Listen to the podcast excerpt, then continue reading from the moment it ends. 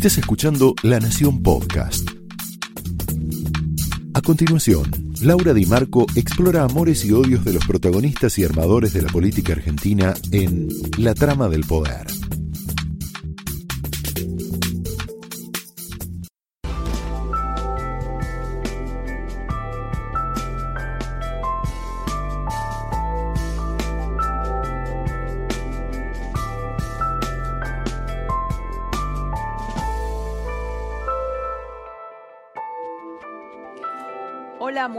Noches, muy bienvenidos a la trama de hoy. Hoy tenemos mucha información, mucho análisis en una tertulia de lujo. Tenemos nuestros contertulios como siempre, pero se va a sumar, eh, se van a sumar dos, dos personas. Una es Roberto Kachanowski, donde se va a meter a explicarnos sencillamente las medidas del supercepo y cómo nos afectan. Vamos a tener toda la información, una, reunión reciente entre el presidente Alberto Fernández, eh, Larreta y Kisilov, la primera reunión después de la pelea por el tema de la ciudad. Jaime Rosenberg en la tertulia nos va a contar todo vinculado con, ese tema. Lo tenemos al profe Osona, en donde vamos a hablar de estas declaraciones em, muy, muy fuertes, ¿no? De, de, de Eduardo Dualde, que, hoy las vamos a contar un poquito en el editorial.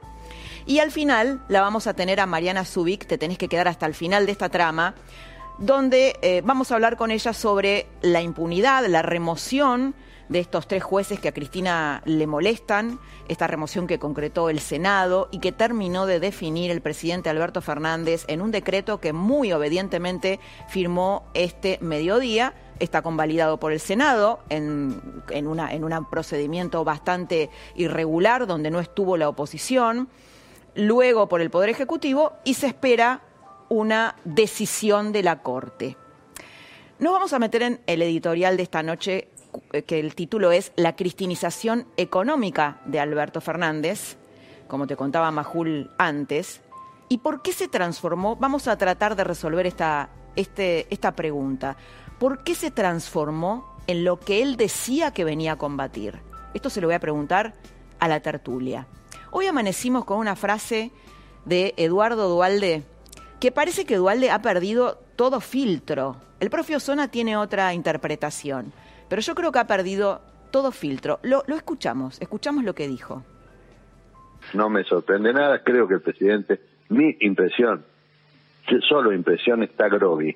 El presidente no contesta como estuvo de la Rúa en un tiempo, como estuvo Dualde cuando gobernaba en un momento estaba yo no conteste. ¿eh? Están, son tantos los problemas y tantos impactos psíquicos que recibe un presidente que llega un momento que, bueno, tiene que buscar ayuda. Claro. Yo creo que el presidente está en ese escondido. No, la aplicación más benigna para él sería esa.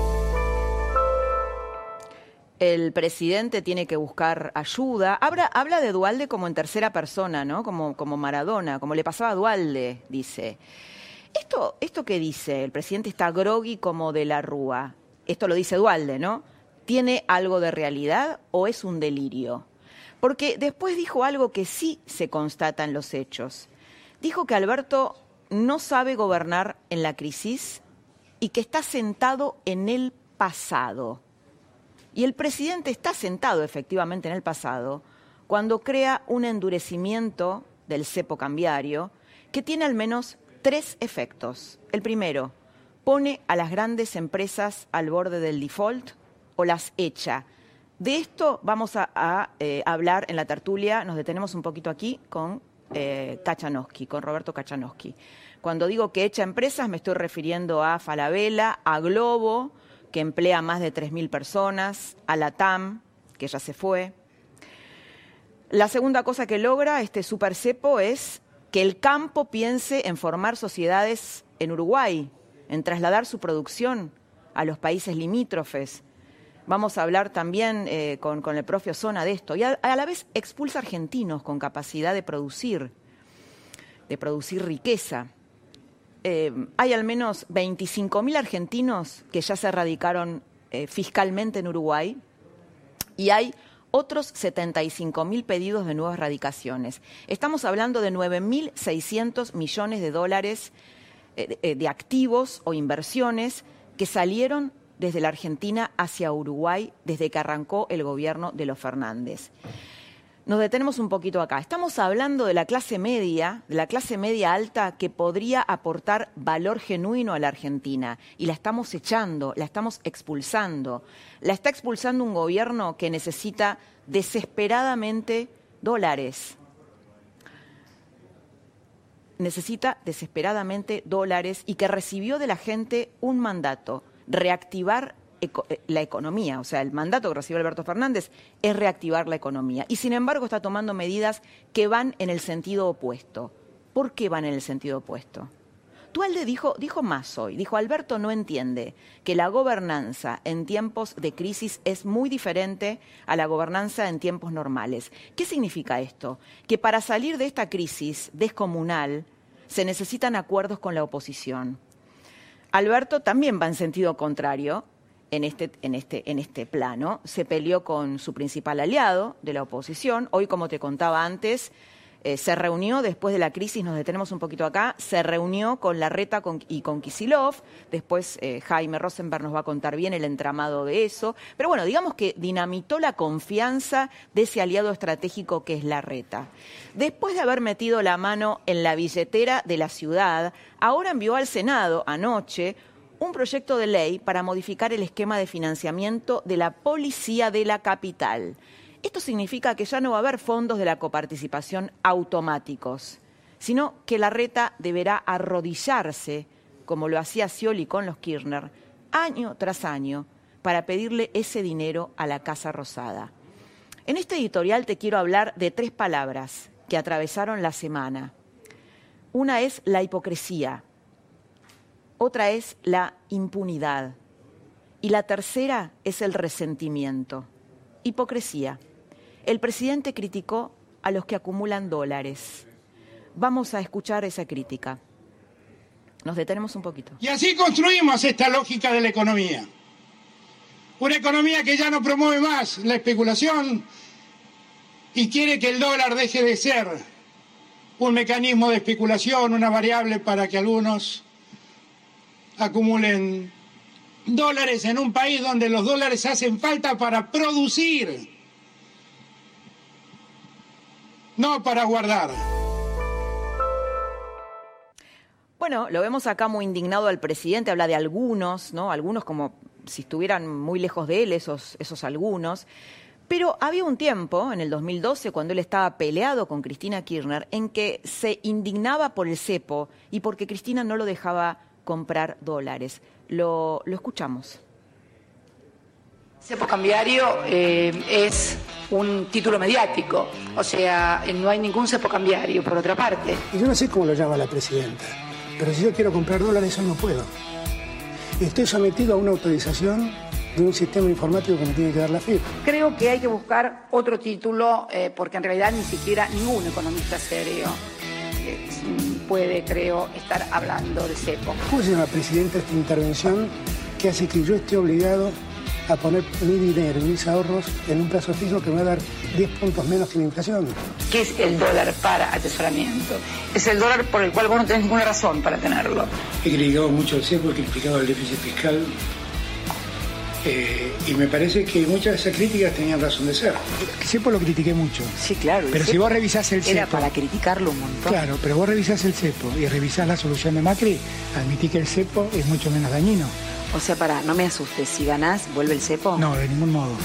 Yo no potenciaría el CEPO, no lo, no lo haría más grave. Bueno, esto es hace meses, ¿no? Un poquito antes de, ganar las elecciones. O sea, no los dirigentes no resisten archivos, o el presidente en este caso, de, meses, ¿no? No solo eso, sus principales funcionarios ahorran en esa moneda, ahorran en dólares, y aquí lo estás viendo, ¿no? Igual que los argentinos que tienen capacidad de ahorro, cada vez menos, pero bueno, hay argentinos que tienen capacidad de ahorro. Porque sabes que si no somos hipócritas, sabemos que la Argentina ha destrozado su moneda la propia Florencia Kirchner, la propia Florencia Kirchner, eh, ¿te acordás? Tenía cuatro millones de dólares. La hija de su vicepresidenta tenía cuatro millones de dólares que no estaban volcados a la producción, sino al amarrocamiento duro y puro. Eso lo vimos cuando fue allanada por la justicia, que abrió su caja de seguridad a raíz de las causas de corrupción que involucran a su madre. La otra palabra de, este editorial es impunidad. El Senado aprobó finalmente la remoción de los tres jueces que molestaban a Cristina, a Cristina Kirchner. Los tres están involucrados en el trámite de las causas por corrupción que la tienen a ella como protagonista, a sus funcionarios y a los empresarios que pagaron coimas. Me detengo un poquito acá. Alberto Fernández fue solamente el Senado. Alberto Fernández hoy lo convalidó con un, decreto del Poder Ejecutivo de un modo muy obediente, en línea con su vicepresidenta. Convalidó eh, que estos jueces este, sean corridos, sean echados. La contracara, te voy a tirar una buena, es algo que pasó en Mendoza y probablemente lo hablemos con Sanz, que es mendocino, que avanza con la ley de ficha limpia. Lo vamos a hablar con Sanz y con Zubik no, nos paramos un poquito acá, la ley de ficha limpia tiene que ver con eh, la eh, prohibición de sumar a candidatos en listas selectivas que hayan estado procesados en primera instancia. El peronismo se eh, abstuvo de, votar esta media sanción que dio diputados. Después vamos a hablar de eso. La tercera palabra que te, había dicho que que quería charlar con vos es el resentimiento. Y quiero que escuches dos audios del martes y del miércoles del presidente Alberto Fernández donde habla de la meritocracia. Y después te voy a contar por qué eso tiene que ver con el resentimiento. Lo escuchamos. Porque en verdad lo que nos hace evolucionar o crecer no es verdad que sea el mérito como nos han hecho creer en los últimos años.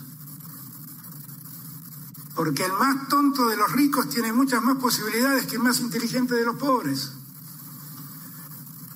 Entonces no es el mérito, es darle a todos las mismas oportunidades de crecimiento y desarrollo. Lo que no creo es en la meritocracia, porque el mérito sirve si las condiciones son las mismas para todas y todos. Porque si algunos tenemos mejores condiciones para desarrollarnos que otros, el mérito no alcanza. Y es allí donde el más tonto de los ricos tiene más posibilidades que el más inteligente de los pobres. Bueno, mira, acá hay una manipulación de conceptos, una confusión, no sé si adrede o no, o, tal vez por, por, por ignorancia.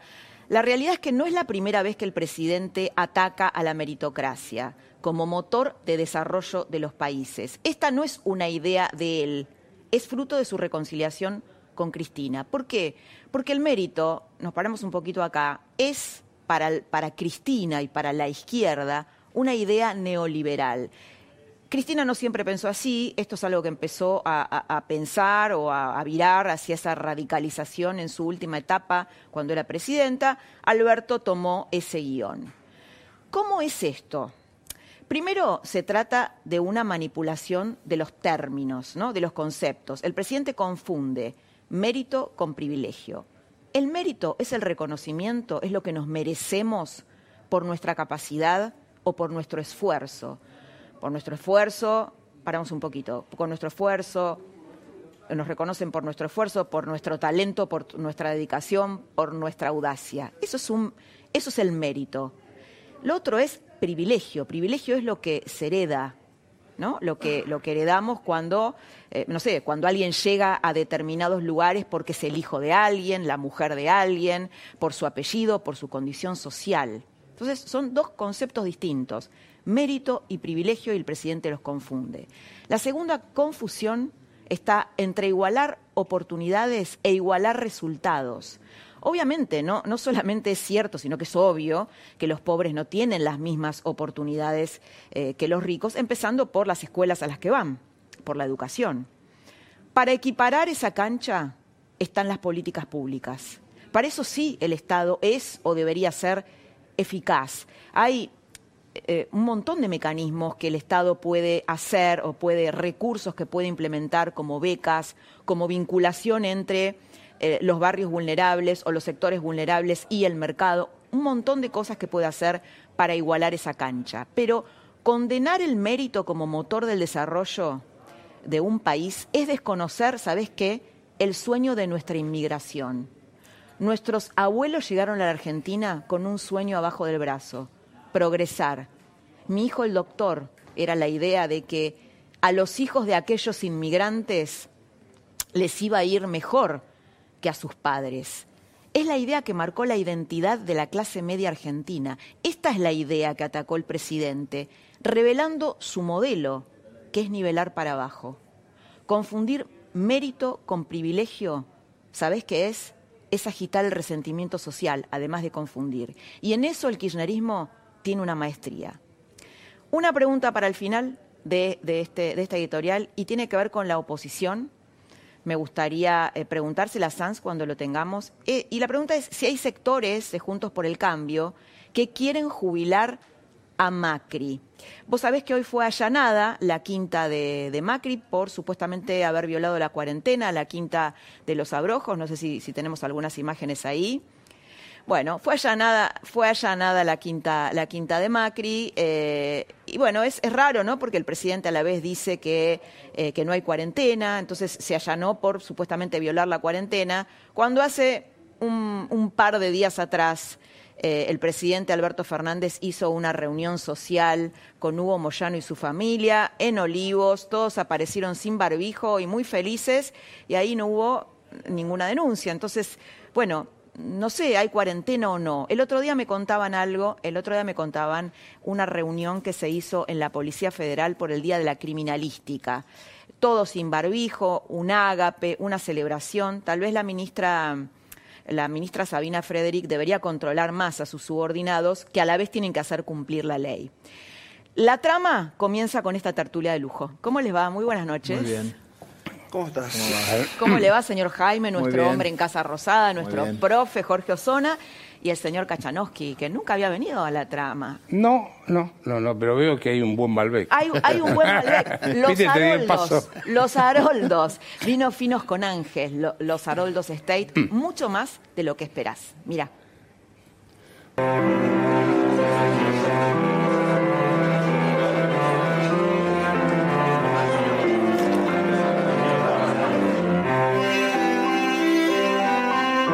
Haroldos State, mucho más de lo que esperás.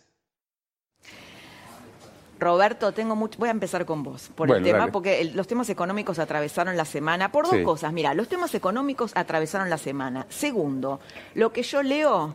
Esto es una crítica, este, mm. una crítica como informamos muchas veces. Me resulta muy complejo. ¿no? Ah. hoy, hoy leí una columna y digo, realmente parecía una ciencia oculta, como se estaba explicando el endurecimiento del cepo y las consecuencias en nuestra vida cotidiana.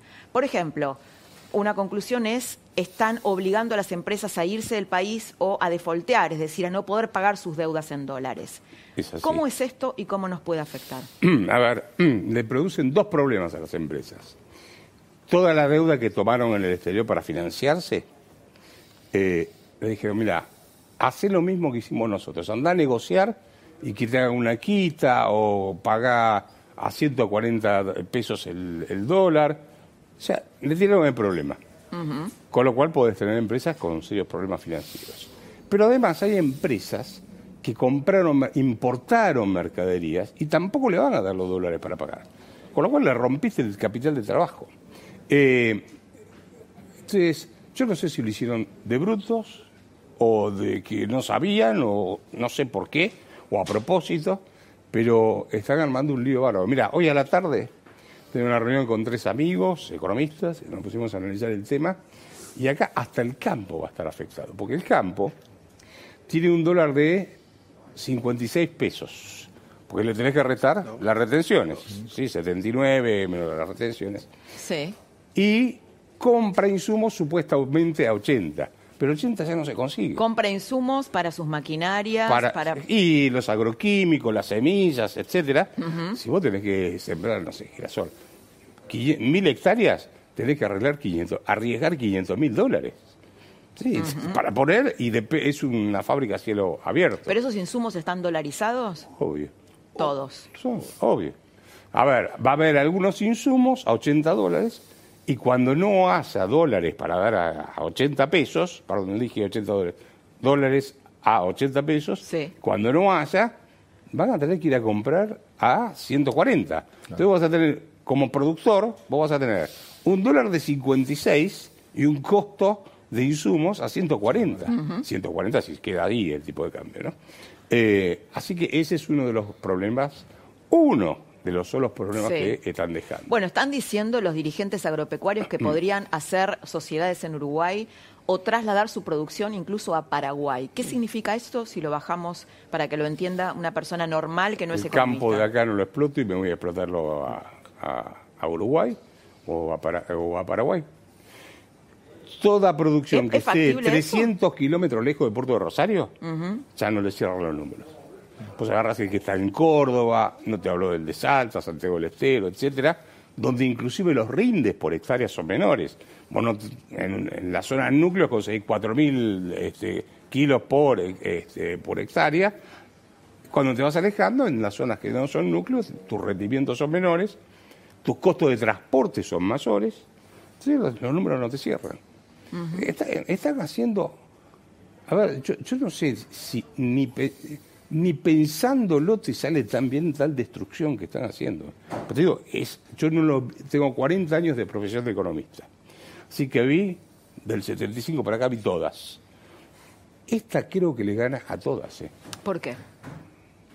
porque no solo rompiste eh, los problemas económicos en sí, los, los groseros errores económicos, sino que rompiste lo básico de todo funcionamiento económico, la institucionalidad. Hoy Lustó dijo lo mismo. Dijo que, eh, que nunca había estado tan preocupado por los problemas de la Argentina. Yo te- estoy preocupado porque no veo Económicos. la salida. Vos tenés un déficit fiscal. Cuando estuvo la, la hiperinflación, el déficit fiscal lo que llamamos consolidado, más el déficit de la nación, de las provincias, de los municipios y del Banco Central, que te acuerdas que el presidente decía que iba a usar la plata de las LELIC para los jubilados, no sé Sí, qué? sí, sí. Bueno, Al final les- ¿sabés qué? Triplicó la cantidad de deuda en LELIC que le dejó Macri, ¿no? Y le Eh, recortó a los jubilados a la vez. como- y además le, Le recortó le- le recortó a los jubilados. Este, eh, pero eh, volviendo, cuando sumás todo ese gasto, todo ese déficit, son 17 puntos del producto. En la hiperinflación eran 16,5. Así que para que tengas una idea del problema que tenemos es gigantesco. Vamos a seguir hablando, Sí, eh, sí. Roberto, de esto. Lo tenemos a, eh, hablando de Lusto, lo tenemos a Ernesto Sanz. Ernesto, ¿cómo estás? Que es, es, eh, bueno, es infrecuente que salgan los medios, es un poco fóbico a los medios, pero tenemos la suerte que esté en la trama. ¿Cómo estás, Ernesto? ¿Qué tal, Laura? Buenas noches. Muy bien, muy ¿Cómo bien. Bueno, te voy a dejar una pregunta planteada y nos vamos a un pequeño corte. Y la pregunta es, ¿lo quieren jubilar a Macri? ¿Es cierto eso? Pero no me contestes ahora. Vamos y volvemos.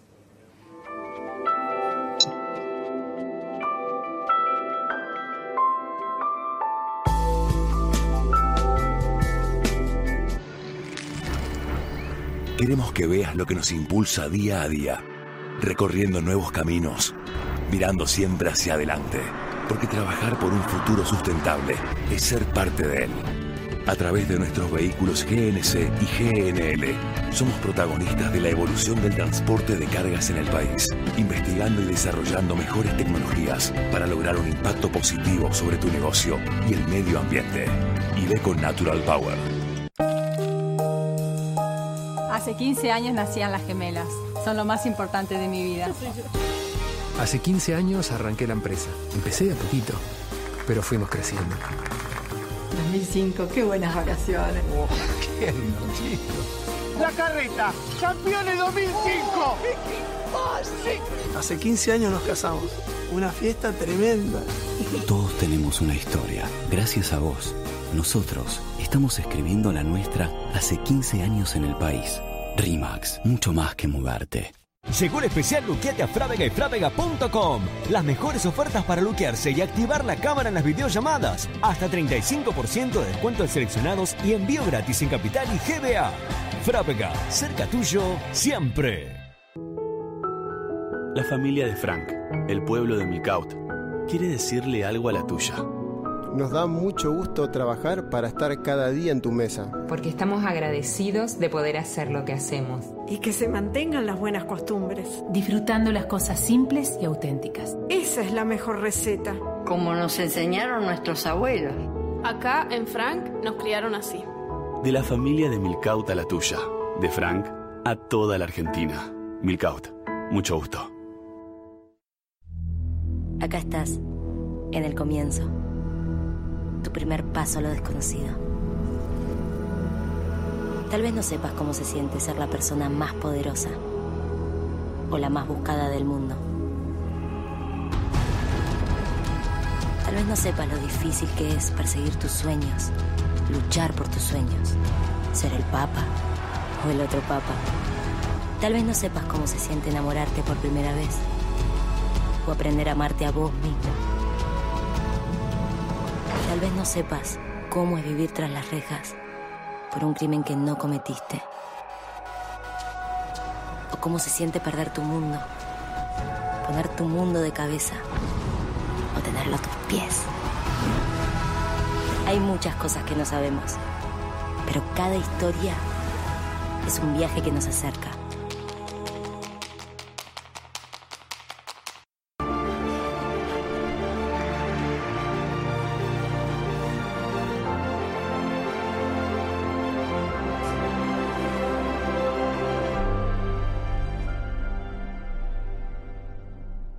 Llega el Premium Sale a Divandito.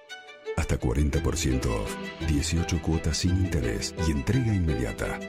Aprovecha esta oportunidad única y obtené productos de máxima calidad internacional a precios verdaderamente increíbles. Compra online en divanlito.com. Orlando es el maestro quesero de Santa Rosa y se gana la vida esperando. Esperando 45 días para que el queso azul logre su inconfundible intensidad. O siete meses para que este provolone consiga su sabor levemente picante. Todo llega para el que sabe esperar. Por eso somos la primera quesería del país con más de 100 años de historia. Santa Rosa. Dándole tiempo a lo que vale.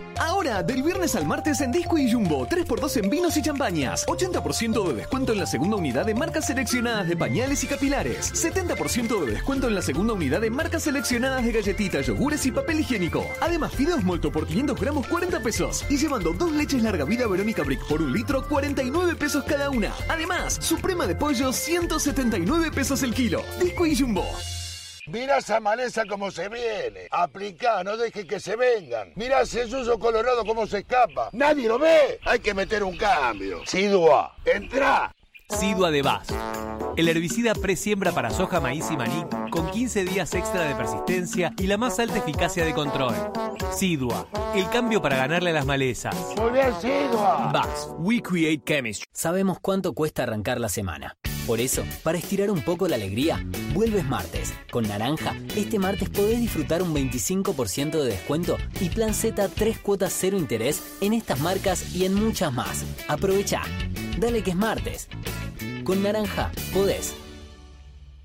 En Coto, más de 3.000 productos en oferta todos los días. Hasta el miércoles, 40% de descuento exclusivo de nuestra comunidad en vinos finos, espumantes y champañas. 40% de descuento en la segunda unidad y un 30% más exclusivo de nuestra comunidad, llevando dos productos iguales en Nescafé, Scott y en alimentos para mascotas, lavavajillas y cuidado oral. 50% de descuento en la segunda unidad, llevando dos productos iguales en Patty, salchichas bienísima, Coca-Cola original botella por 2 litros y cuarto, marcas seleccionadas de gaseosas y cervezas y en todas las conservas de pescado.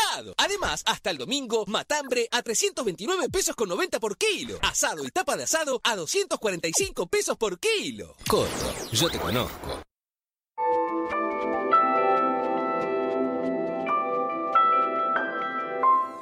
Seguimos en la trama con mucha, mucha información y muchos invitados muy interesantes y con mucho para decir. Lo tenemos, lo habíamos dejado a Ernesto Sanz. Eh, y la pregunta es si hay un sector de Juntos por el Cambio que lo quiere jubilar a Macri. Salió Emilio Monzó, vamos a poner este contexto, Emilio Monzó diciendo que habría que jubilar a Macri. Y me parece que hay otros que también quieren lo mismo. ¿Cómo, cómo lo ves?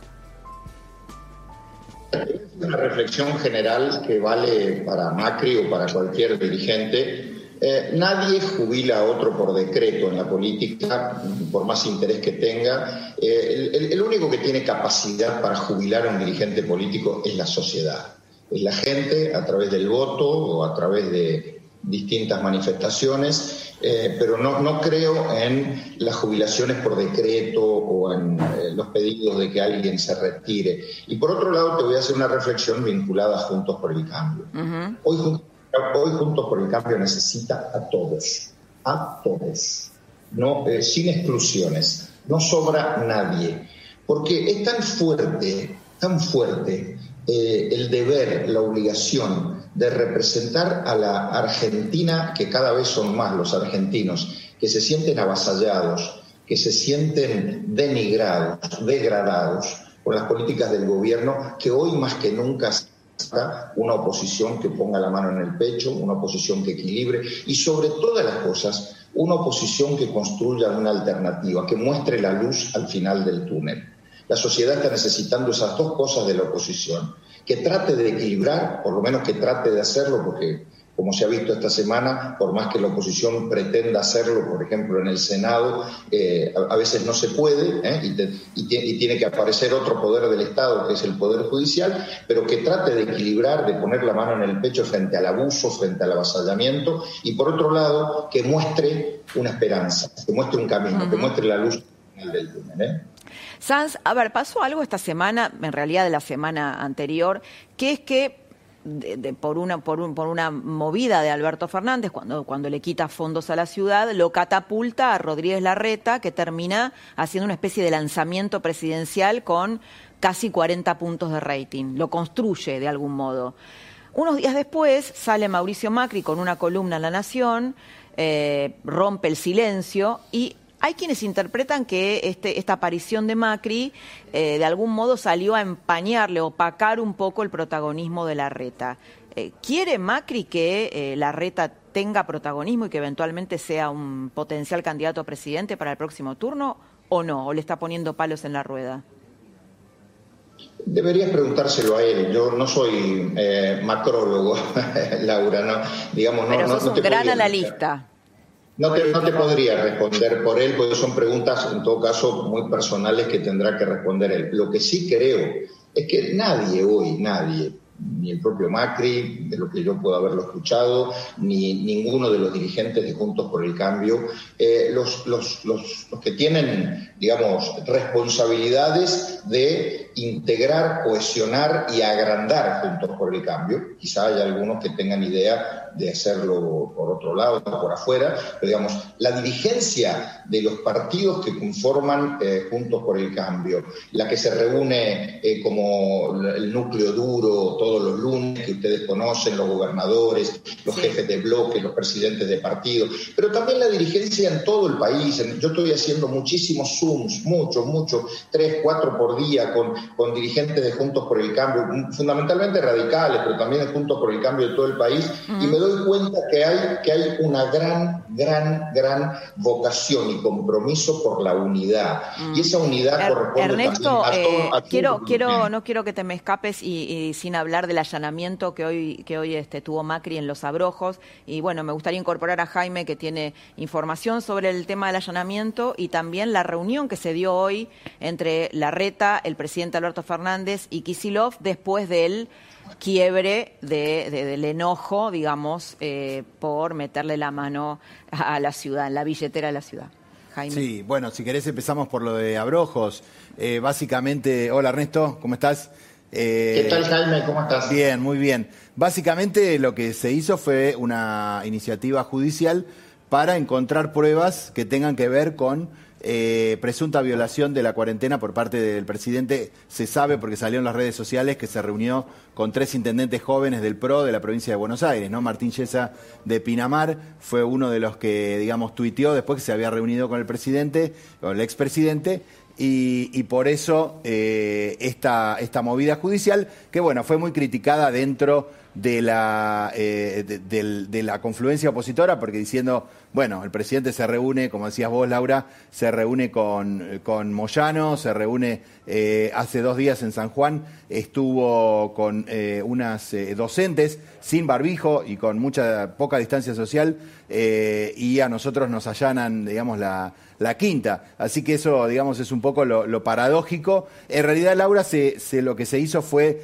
peritar el, el garito, la garita, donde están las cámaras eh, que eh, pueden determinar eh, quién entró y quién salió de esa quinta. Eh, no se revisó, según eh, lo que me cuentan, no se revisó dentro de- del, digamos, del lugar donde vive eh, Mauricio Macri con Julián Aguada, con Antonia, y la hija de ambos y, y la hija de, de Julián Aguada de un matrimonio anterior. Pero, pero sí, el hecho fue que hubo, digamos, una orden de buscar información que tuviera que ver con presunta violación eh, al- de la cuarentena de, de Mauricio Macri. ¿no? Y su mirada, Ernesto, sobre, sobre este allanamiento. Eh, me parece que una medida judicial innecesaria que lo único que hace es agregarle más leña al fuego de la confrontación, más leña al fuego de la degradación. Yo hace rato que vengo diciendo, y lo reitero esta noche, que la justicia en la Argentina, no, no todos los jueces, pero cierta justicia en la Argentina es más parte del problema que parte de la solución. Y entonces a veces, la, a veces la justicia tiene acciones y otras veces omisiones pero que van en esa, en esa línea de ser más parte del problema que de la solución. La Argentina está viviendo horas de una profunda degradación, una profunda degradación institucional, económica, social, y la verdad es que hay actitudes que cada día van eh, agregando, como dije, más leña al fuego de esa degradación. ¿no? Bueno, vamos a incorporarlo al profesor Osona acá a la tertulia, porque sabes, eh, bueno, Ernesto, que hoy Eduardo Dualde hizo declaraciones muy fuertes, dijo que lo veía Alberto Fernández, que estaba groggy, así dijo, igual que de la Rúa, eh, y que necesitaba ayuda, y que, y que no entendía la diferencia entre gobernar Alberto Fernández en crisis, que no sabía gobernar en crisis, eh, eh, porque era, eh, gobernar en crisis es muy distinto a gobernar en tiempos normales. Bueno, vos lo conoces mucho a Dualde, ¿qué pensás de esas declaraciones? Mirá, yo creo que Dualde es un viejo lobo de mar. Eh, creo que Dualde está lejos de delirar, ya lo hemos dicho a propósito de las declaraciones de él la vez anterior. Y lo que le está preguntando, le está interpelando al poder, tanto a Alberto Fernández como a la señora Kirchner, bueno, ¿qué, qué, qué cosa quieren hacer con el país? Sobre todo en el orden productivo, sobre todo en el orden socioeconómico.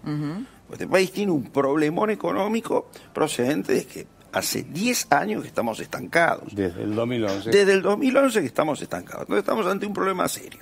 Y mientras tanto estamos, bueno, entreteniéndonos con los negocios de la señora Skinner con la justicia, que es un proyecto real, tangible, que le está saliendo bien.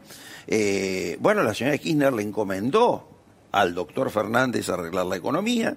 Esa es la razón por la que pus- puso gente de él, bueno, o por lo menos toda la gente de él que él pudo, como Culfas, como Guzmán, etcétera.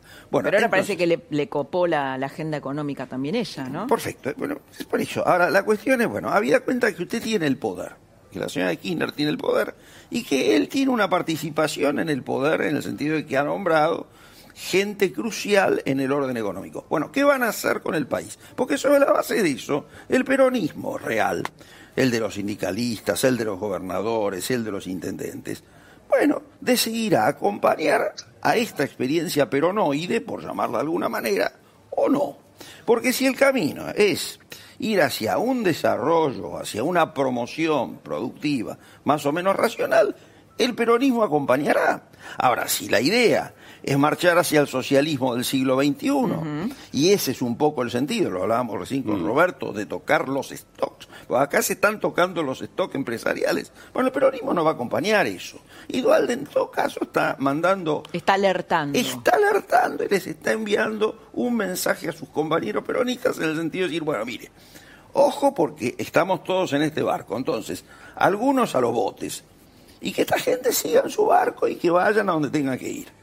Ahora, comprometernos en un naufragio creo que no nos conviene a nadie. Ernesto, estás escuchando bueno, la, la- la exposición del, pro- del profe Osona. ¿Qué pensás sobre las nuevas medidas económicas, el endurecimiento del cepo y, y qué, hacia qué modelo vamos? ¿no? Porque a, la vez el presidente Alberto Fernández dice que no tiene un plan definido. Mira, en primer lugar, déjame que te diga algo vinculado a lo de Dualde. Eh, comparto con, con Jorge Osona que Dualde es un viejo lobo de mar Pero además tiene una característica, se junta con el presidente, o sea, lo ve, no sé cuán, no sé cuán seguido, pero lo ve, él mismo lo ha expresado, se han sacado fotos, por lo tanto, si él está viéndolo de esa manera, bueno, hay que atender un poco que, eh, lo, que dijo Dualde. Y, tiene que ver con esta pregunta tuya. Mira, gobernar siempre fue, por definición, poder eh, hacer confluir dos herramientas, dos variables, que son la gestión y la política.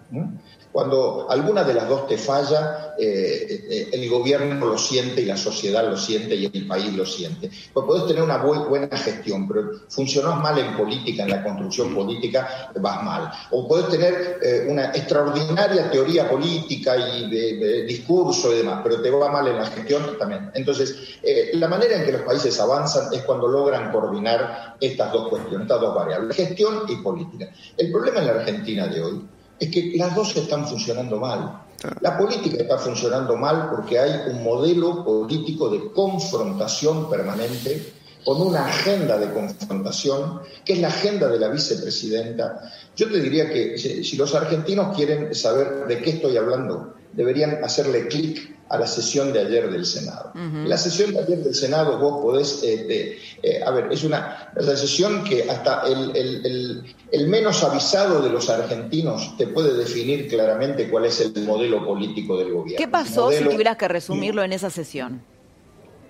Bueno, un modelo de confrontación donde, por ejemplo, la presidenta este, creó su propio protocolo, eh, que estaba vencido el protocolo anterior, su propio orden del día, los propios temas, este, incluyó los temas que se les ocurrieron, no escuchó a la oposición, eh, no atendió ningún reclamo, avanzó con la sesión, ironizó a la oposición, la maltrató, yo te diría, retóricamente o, verbalmente, y finalmente terminaron votando, terminaron votando en soledad. Si eso es eso es tener un modelo político adecuado a los tiempos que hoy necesita la Argentina. La verdad, estamos muy complicados. Porque, como dice Dualde, o como intentó decir Dualde, en este momento el modelo político debería ser no un modelo de confrontación, sino un modelo de consenso y de acuerdo, porque el problema... Por la crisis, ¿no? Por la crisis.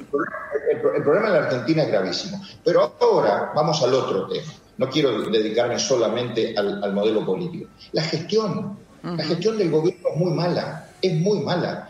Es muy mala porque en algunas Pero quiero, quiero, perdón, eh, quiero preguntarte algo con respecto al tema de lo que pasó en el Senado. ¿no? El Senado finalmente convalida correr a los jueces que le molestan a Cristina.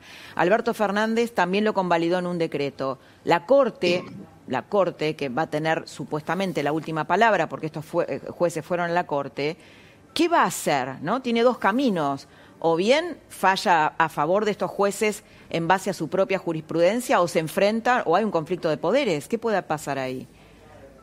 Bueno, lo primero que debería pasar es que la Corte actúe. ¿eh? Y, déjame que, te diga algo vinculado a este tema. Eh, es muy probable que la Corte tenga una estrategia jurídica o una estrategia judicial. Eh, Cualquier organismo colegiado la tiene, además la Corte tiene antecedentes que se llaman jurisprudencia, ¿eh? que son antecedentes del mismo tiempo. Es probable que tenga. Ahora, hay una delgada línea, una delgada línea entre tener una estrategia judicial y manejar los propios tiempos de la Corte y la realidad argentina. La realidad argentina hoy está reclamando que alguien ponga equilibrio. Y lo que está ocurriendo en la política, por ejemplo en el Senado, es que las reglas tradicionales de la democracia, que es de mayorías y minorías, el juego en el Parlamento de mayorías y minorías, pero dentro de reglas de juego, ha fracasado, porque se rompieron todas las reglas de juego, porque el oficialismo las rompió, porque avanzó, porque hay un abuso y un avasallamiento eh, tremendo. Entonces lo que hoy existe en un equilibrio de poderes y en una república con una división de poderes es que el tercer poder venga y ponga equilibrio. No lo pudo poner el poder legislativo. El poder ejecutivo tampoco, evidentemente, es un garante del equilibrio porque fogonea y fogonea. sí, porque participa, ¿no? También.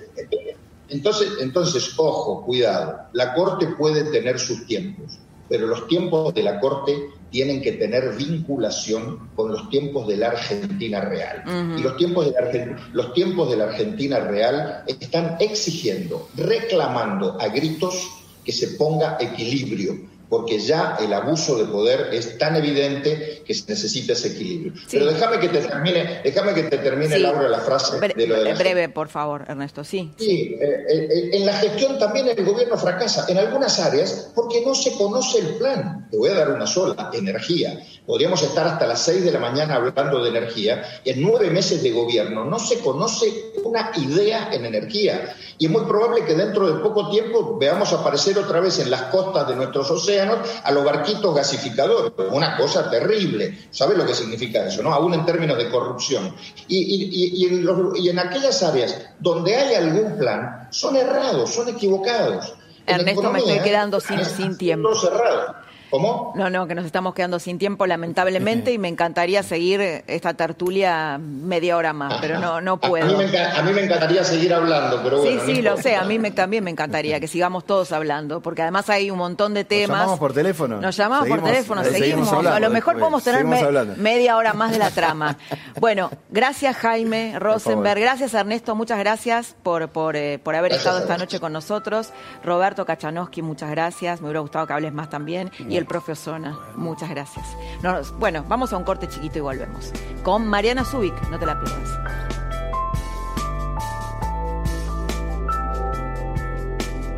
Yo recomiendo una oficina RIMAX porque es la red más importante del país. porque es el modelo que revolucionó el mercado inmobiliario y cambió la vida de miles de personas. Si querés tener tu empresa sin estar solo, abrí una oficina RIMAX. Hay una franquicia RIMAX para vos también. Hoy con una foto contamos todo lo que está pasando al toque. Acá en el banco, abriendo una cuenta al toque en Banco Patagonia. ¿Me lo dejo? Ok, clarísimo. Acá, trabajando en casa. ¿Qué trabajo a la casa? Por empezar una peli. Por empezar una serie. En clase de guitarra. Guitarreando en clase. Con una foto al toque, también puedes abrir tu cuenta en Banco Patagonia. 100% online y 100% bonificada desde tu celu. Sacala al toque. Llega el Premium Sale a Divandito. Hasta 40% off, 18 cuotas sin interés y entrega inmediata. Aprovecha esta oportunidad única y obtené productos de máxima calidad internacional a precios verdaderamente increíbles. Compra online en divanlito.com. La familia de Frank, el pueblo de Milkout, quiere decirle algo a la tuya. Nos da mucho gusto trabajar para estar cada día en tu mesa. Porque estamos agradecidos de poder hacer lo que hacemos. Nos da mucho gusto ser una sola familia. Adentro y afuera de Milkout. Porque unidos y en familia, todo nos sale mejor. Sigamos compartiendo momentos de verdadero sabor. De la familia de Milkout a la tuya. De Frank a toda la Argentina. Milkout. Mucho gusto. Ya sea que estés en Salta o en Ushuaia, en una gran ciudad o en el campo, ellos están ahí. Los productores asesores de seguros, para darte la tranquilidad que necesitas cuando la necesitas. Están cerca y están siempre.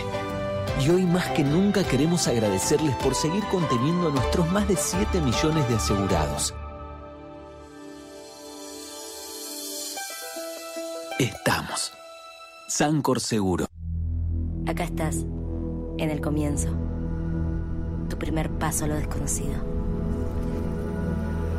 Tal vez no sepas cómo se siente ser la persona más poderosa o la más buscada del mundo. Tal vez no sepas lo difícil que es perseguir tus sueños, luchar por tus sueños, ser el papa o el otro papa.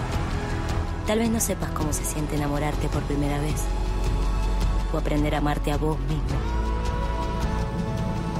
Tal vez no sepas cómo es vivir tras las rejas por un crimen que no cometiste. O cómo se siente perder tu mundo, poner tu mundo de cabeza o tenerlo a tus pies. Hay muchas cosas que no sabemos, pero cada historia es un viaje que nos acerca. En Peisa, calefaccionamos las bases de la Antártida. Imagínate lo que podemos hacer con tu casa.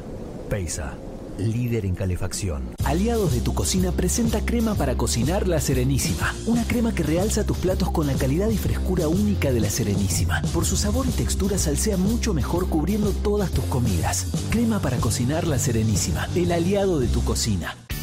Con naranja Podés comprar hoy y pagar recién en noviembre con Plan Z, tres cuotas, cero interés, en Disco, Jumbo y Bea. Pedí tu tarjeta y conoce más promos en naranja.com.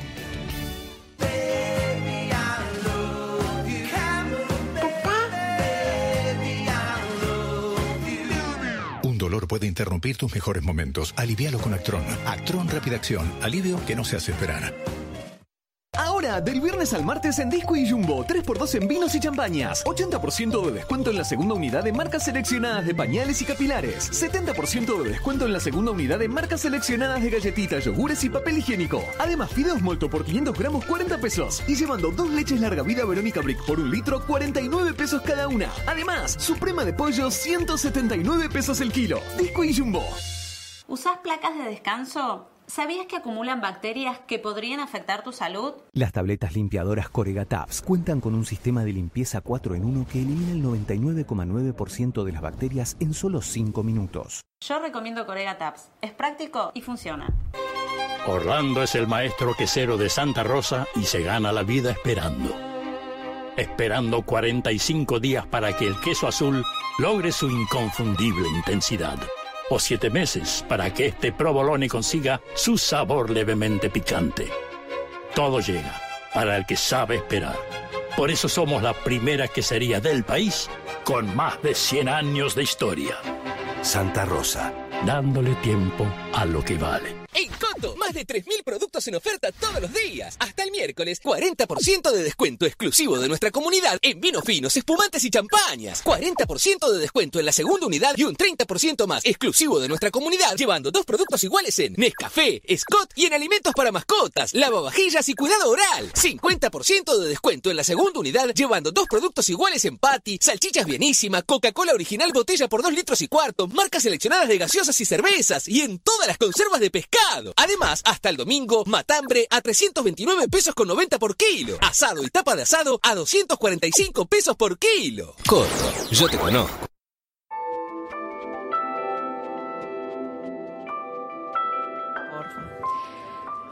Volvemos a la trama, estamos como te había prometido con Mariana Zubik en un mano a mano que tenía muchas ganas de tener. Bien, bienvenida, Mariana. Hola, Laura. ¿Cómo estás? Bien, muy bien. Bueno, Un placer estar acá con vos. Sí, igualmente. Hay, ¿Qué está pasando en el frente de todos? ¿no? Hoy sale Dualde hablando, diciendo que Alberto Fernández está groggy. Hay una, una lucha, ¿no? Vos lo conocés bien a, a Máximo Kirchner y la conocés muy bien a Cristina Kirchner. Hay una puja, una, una guerra de facciones entre los intendentes del peronismo, Axel Kisilov y Bernie. Hay sospechas de que la rebelión policial del otro día fue fogoneada por los intendentes del peronismo. ¿Cómo, cómo ves ese panorama? Mira, la realidad es que lo que vemos es cómo se están precipitando los escenarios, cómo ellos se están precipitando, ¿no? Eh, quizás estamos viendo lo que hubiésemos visto el tercer año de mandato. Lo que hizo la pandemia este, fue esto, precipitar los tiempos. Yo hace poco, en una entrevista, dije que ella en tiempos históricos eh, no tenía tiempo en tiempos históricos, ¿no? No le quedaba tiempo, estaba, estaba muy apurada. Eh, y efectivamente lo que hizo la pandemia fue armarles un marco eh, para ellos poder ir por todo lo que tenían planeado. Este, a ver, un grupo como este que llega al poder, ella, ¿no? Con seis causas elevadas a juicio oral, nueve procesamientos, embargos mi- millonarios. Eh, la única forma que tenía cuando ella dijo en ese juicio, cuando fue a declarar, este, la historia me va a absolver o Sí, me la historia me absolverá. sí. Este, en realidad te estaba adelantando, porque además Cristina lo que tiene es que ella te, te, te avisa, ¿eh? te va avisando los pasos que va haciendo. Claramente en este último tiempo no ha hablado mucho porque está bien asesorada, toda vez que habla eh, el gobierno pierde puntos. Bueno, ahora se le suma eh, Alberto Fernández, ¿no? Alberto Fernández en un inicio de- de- del gobierno eh, tenía de alguna manera encantados algunos que creían que era una persona que iba a buscar consenso, que era lo que él manifestaba. Bueno, eso también un poco por su historia, ¿no? Alberto Sí. Fernández se termina yendo del gobierno y le pone un límite a ella y se va. Uno Sí. pensaba que, bueno, que, que iba a poder hacer algún contrapeso. ¿Por Sí. qué crees que no lo hizo? No, en realidad no. A ver, eh, nunca pensé personalmente que él. Nadie puede con Cristina Kirchner. ¿Por qué? Este, Vos la conoces mucho, ¿por qué? No tiene límites. La única persona que le ponía límites ya no está en este mundo. Eh, y el tiempo además ha hecho, en algunas personas, el tiempo puede significar sabiduría y uno genera aprendizaje de la experiencia y de los golpes. En otros, personas que son un tanto más necias y tosudas, lo que hace es, eh, nada, potencia las miserias, ¿no? Y estas personas con estos perfiles lo que hacen es, eh, en algún sentido, abrazarse a esas miserias, que es lo que de algún modo los ha llevado al poder. Entonces, analizando esto, ¿no? Tratando de, de encontrarle algún sentido, eh, es bastante difícil porque es muy difícil analizar desde la razón los acontecimientos que se están suscitando en la Argentina. Es muy difícil. Es muy difícil evaluar los últimos movimientos de Alberto Fernández, las medidas económicas, por ejemplo. ¿no? Sí. Claramente. Es todo, todo lo que está pasando en la Argentina últimamente es muy difícil. Entonces uno se pregunta, ¿no? En, en este tiempo había, estuve charlando con algunas personas y ¿tanto odian la Argentina? Porque acá el tema es en esto de que ellos son propagadores y gerenciadores de, de la violencia como un mecanismo de ejercicio del poder. La Eh, confrontación como una manera de construir poder. Solo, no solo de construir, sino de sostenerse en el poder. ¿Y el resentimiento?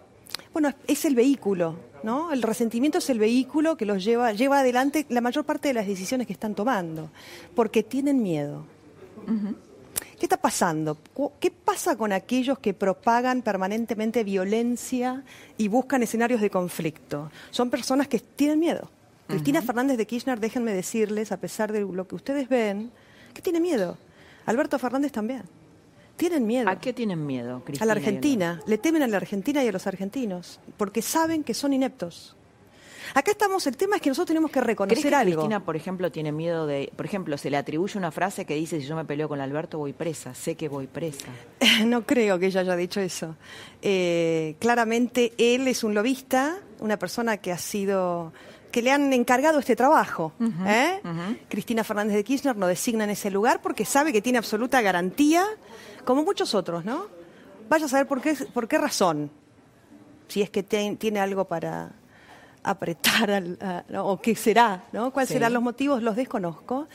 Pero si no, ella jamás hubiese cedido el lugar de la presidencia de la nación, si no eh, hubiese tenido garantías totales de que este señor iba a llevar adelante el plan que están llevando adelante, que es la impunidad. Entonces, esto se está radicalizando. Ellos están ejerciendo el poder desde el poder ejecutivo de la nación, tratando de someter a los poderes de- de- del Estado. Y lo, y lo está logrando está en gran logrando, medida, sí. salvo bueno el Congreso de la Nación y el Senado con, con los opositores que hacen lo que pueden, ¿no? Y la gente que sale a protestar. Sobre todo la gente. Es decir, yo te diría que hoy los resortes institucionales y las herramientas institucionales que tenemos nosotros como oposición, estamos haciendo todo lo que está a nuestro alcance y la realidad es que tenemos que dejar asentado cómo se está perpetrando esto. Eh, cuando te digo que se están acelerando los procesos históricos es una realidad notable y, y- y fáctica. ¿Acelerar los procesos históricos es una guerra peronista? Entre otras cosas, yo creo que lo que está pasando, y creo, vos lo mencionaste, ¿no? Con Sí. lo que pasó con, con la policía. Bueno, algunos analizan que parte de intendentes o sectores de intendentes de la provincia de Buenos Aires eh, eh, estarían o hubiesen estado detrás, ¿no? De lo que sucedió con la policía. Claro, porque se sienten amenazados por la llegada de Axel Kisilov y de A ver, déjame decirte que realmente el, reclamo es absolutamente genuino. Está en condiciones, Están en condiciones de indigencia estructural la policía. ¿eh? Eh, son, es una actividad esencial y con el tema de la pandemia, por sobre todas las cosas, personas que están totalmente, en- permanentemente en riesgo, su vida, la de sus familias, y que no pueden dar garantías de seguridad a los argentinos y a los ciudadanos justamente por esto, porque no hay garantías este, reales de que ellos puedan desarrollar, desa- desarrollar su trabajo. Ahora, eh, el tema es por qué pasa lo que pasa y por qué están precipitando las cosas de esta manera. Porque todos los días los argentinos nos levantamos con nuevos escenarios de violencia Sí, que con son frases increíbles. ¿no? generados por el propio gobierno. Sí. Es decir, lo que está pasando, porque a ver, déjame decirte, Laura, nunca tuvo, nunca en la historia, un gobierno, una oposición tan responsable como la nuestra. Nosotros le hemos dado todas las garantías de gobernabilidad y todas las herramientas para que ellos puedan gobernar. Y así todo, teniendo una oposición que ama este país, que es lo que nosotros, a ver, nosotros estamos comprometidos con la República, más allá del presidente que esté, que nos ha costado tanto a los argentinos poder sostener este país. Entonces, luego de haber hecho el trabajo que se hizo y todas las cosas que, en las que hemos avanzado y consolidado durante cuatro años de gobierno, no íbamos a permitir que cualquiera, llámese Cristina Fernández de Kirchner o quien sea, las tire por la ventana. y lograron hacerlo en ocho meses, ¿no? Estoy, bueno, ahí en el, en el tiempo y quiero preguntarte algo para que me respondas cortito. Tu diagnóstico breve sobre qué puede pasar el año que viene en las elecciones. Ah, no sé qué puede pasar mañana. Yo lo que te puedo decir es que pido lo siguiente. Lo que advierto, porque lo viví, Laura, lo viví, lo viví en Santa Cruz. Eh, lo que está pasando marca un escenario bastante oscuro para los argentinos, porque ellos son los que están buscando escenarios oscuros y violentos. Y nosotros no tenemos que ir a ese lugar, no tenemos que ir hacia la violencia y recordemos que eh, gobiernos autoritarios y reaccionarios como este, lo que buscan son escenarios violentos para perpetrarse en el, perpetuarse en el poder.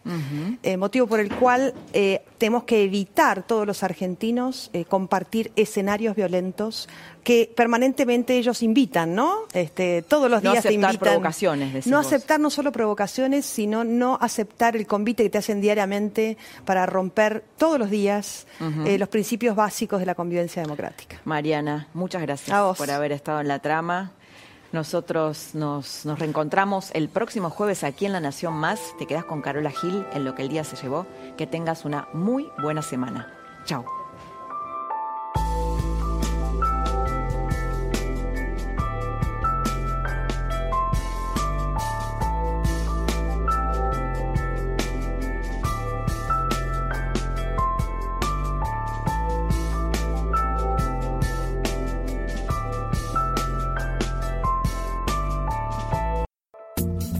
Esto fue La Trama del Poder, con Laura Di Marco. Un podcast exclusivo de La Nación. Escucha todos los programas de La Nación Podcast en www.lanacion.com.ar. Suscríbete para no perderte ningún episodio. Estamos en Spotify, Apple Podcast, Google Podcast y en tu reproductor de podcast favorito. Seguí escuchando La Nación Podcast.